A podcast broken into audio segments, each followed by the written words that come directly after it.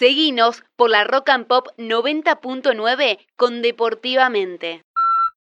Hola Mauro, ¿cómo estás? Hola Mónica, ¿cómo va? Muy bien, muy bien. Bueno, hicimos la presentación, te damos la bienvenida deportivamente, tanto yo como mis compañeros de trabajo, Víctor y Ani. Así que te presenté como entrenador del seleccionado argentino y también entrenador del INCA, que las siglas en inglés es de la Asociación Cristiana de Jóvenes.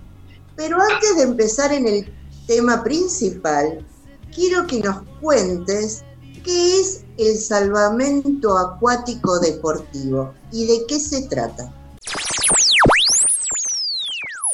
Eh, el salvamento deportivo eh, es el entrenamiento del guardavida. Eh, nació en, Marsella en 1878. acá en Argentina es oficial a partir del año 2013, pero los guardavidas siempre nos mantenemos entrenados durante todo el año, porque por ahí en la temporada de verano es donde tenemos que estar en, plenitud física por, por nuestro trabajo, pero en la época de invierno eh, ahí nace el entrenamiento de los guardavidas cuando no están en funciones y, de ahí nace el salvamento acuático deportivo. Tienen varias situaciones. Sé que está la arena, está el río, está la pileta, está el mar. O sea, tiene un abanico, o sea, se abre en un abanico el salvamento deportivo.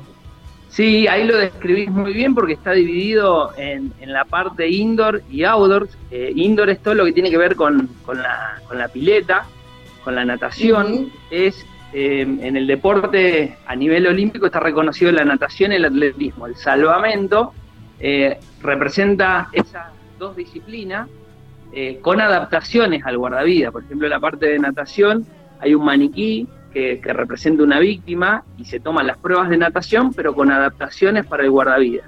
Y en lo que es playa, el atletismo se corre, en vez de en una pista de atletismo, en la arena, que es el, espacio del guardavida, se nada en mar o en río, en aguas abiertas, y se utilizan elementos propios de, la profesión, como tablas de rescate, como surf esquí, sunchos, aletas, eh, eh, son pruebas complejas y que requieren de mucha, mucha disciplina y mucha resistencia, velocidad, potencia. Entonces, para que nos quede claro, quienes pueden hacer este deporte o esta disciplina tienen que ser salvavidas o socorristas, como se dice en Europa. Exactamente, sí. Salvavidas, no, acá nosotros nuestra palabra es guardavidas guardavidas y socorrista. Eh, socorrer significa ayudar y nosotros estamos ahí en la prevención siempre del ahogamiento o la prevención de, cualquier distracción de, un bañista o lo que fuese en pileta o en mar y, ahí estamos para prevenir. En este caso, eh, no es de la manera profesional, sino en la manera deportiva, donde nos medimos y competimos, eh, como decíamos antes, en pileta o en aguas abiertas. Relacionado a las edades, la gente que, se acerca, de, qué franjas etarias son. Y si hay más mujeres o hay más varones. ¿Qué tal, Víctor? Buenas tardes. ¿Qué tal? Eh, sí, eh, nosotros en nuestro grupo, acá de Inca Rosario, somos 120 guardavidas eh, que vamos a las competencias y predominan, predominan las chicas en nuestro grupo. y en general, en el, en el circuito nacional también predominan las chicas. Eh, por ahí eh, la categoría fuerte es de 19 a 29 años y la categoría máster, que es a partir de los 30, también tiene una población muy grande y de, de muy alto nivel acá en Argentina. Después están las categorías juveniles, que van desde los 15 a 18 años, que necesitan, eh, como no son guardavidas, guardavidas lo puede ser a partir de los 18 años, tiene una certificación que lo avala para, hacer la competencia a nivel nacional e internacional. ¿Y acá en Rosario hay chicos de esa eh, edad que practiquen? Es el equipo más grande. Tenemos, tenemos, tenemos muchos juveniles, por suerte, que es el semillero para el futuro. Y hay, hay, hay varios Eso te decía Víctor, no sé si alcanzó. Es el equipo más grande y el que más campeonatos nacionales ganaron, donde Mauro es el entrenador. Así que tenemos buena representación.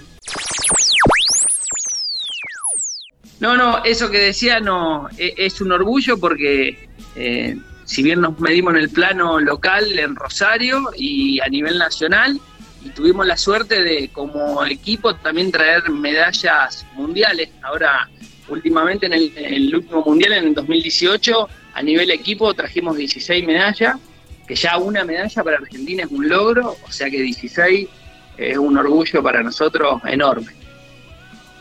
Bueno, y hablando de mundiales, en este momento ustedes estarían en pleno campeonato mundial, que era el campeonato mundial de salvación de vidas en Italia, y se pospuso ya directamente para el 2022, ya que el mundial siempre se hace, el de ustedes se hace cada dos años. ¿Cómo lo tomaron, Mauro? Y acá ya te hablo como entrenador del seleccionado argentino. Sí, la verdad que eh, lo tomamos con, mucha tristeza porque fueron dos años de preparación, de clasificación en los selectivos, eh, el sacrificio y el esfuerzo que representa toda la logística de, del viaje, de comprar los pasajes, eh, organizar la estadía, la preparación física y psicológica que esto demanda.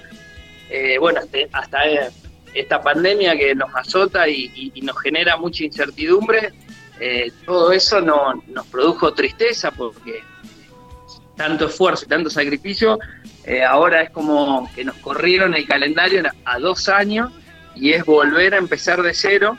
Eh, el entusiasmo y, y, las ganas están, pero no, no es fácil porque en este momento por ahí más que de entrenador, estamos haciendo de, psicólogo, de nutricionista, de contener a nuestros atletas que, por ahí estaban en una puesta a punto óptima para ir a un mundial y de repente se corre ese calendario dos años y genera mucha incertidumbre no tener un calendario hoy. Eh, así que desde ese lugar eh, es complejo el tema. Y aparte, los tiempos de clasificación vigente que tenían para competir ya no tienen validez con esta postergación. O sea, tienen que volver a arrancar y no, y no tienen fechas futuras de cronogramas nacionales y sin calendarios preclasificatorios para, para el Mundial. Así que están en el agua, están a la deriva. Tal cual, Mónica, ahí lo describís muy bien. Al no tener eh, un calendario, se hace muy difícil la organización de, de la planificación en los deportistas, en qué momento hacer los volúmenes de carga, en qué momento hacer la puesta a punto, no tener un, calendario donde uno se puede medir, a ver cómo está a nivel nacional, para luego trasladarlo a nivel internacional. Entonces ahí eh, el calendario es lo que nos da la organización para la planificación y hoy no la tenemos, digamos, sin saber cuándo la vamos a tener. Entonces en ese aspecto eh, nos genera eh, incertidumbre, por ahí genera ansiedad en no saber y, bueno, todas cuestiones que hay que manejarlas eh, con tranquilidad, con paciencia, porque no está claro el, futuro, digamos. Y para ir terminando, Mauro, digamos que el salvamento es un deporte amateur y tampoco es olímpico, que vos antes lo dijiste.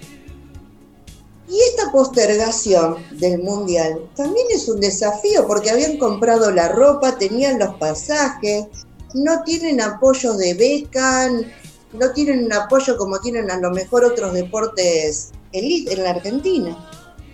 Sí, eh, el salvamento deportivo está reconocido por el Comité Olímpico Internacional, lo que sí no lo incluye como un deporte eh, olímpico, sí están los World Games, que son los deportes que no que no entran en los Juegos Olímpicos y justamente los mundiales eh, en el que íbamos a ir nosotros te otorga la clasificación a los World Games. Eh, o sea que el, salvamento está trabajando para en un futuro ser un deporte olímpico, esperemos poder verlo, nosotros tener la posibilidad de algún día estar, y sino de hacer el camino para, para las generaciones eh, que vienen detrás lo, lo, puedan aprovechar. Y en cuanto a los sponsors, eh, es un tema muy difícil al ser un deporte amateur, no tan, tan conocido.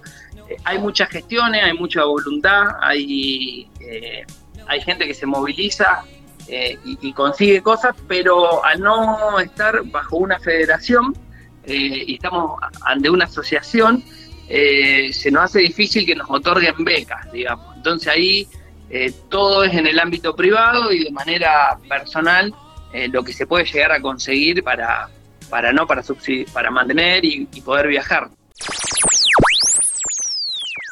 Desde, desde, Inca y desde Salvamento Deportivo le damos muchas gracias por el espacio y la difusión, ya que no es tan conocido nuestro, nuestro deporte, pero trabajamos para que en algún momento sea reconocido como se merece, así que agradecemos el espacio. No, gracias a vos, Mauro, por enseñarnos lo que es el salvamento acuático deportivo. Gracias. Gracias, Mauro. Gracias. Buenas tardes. Chau, chau. Deportivamente.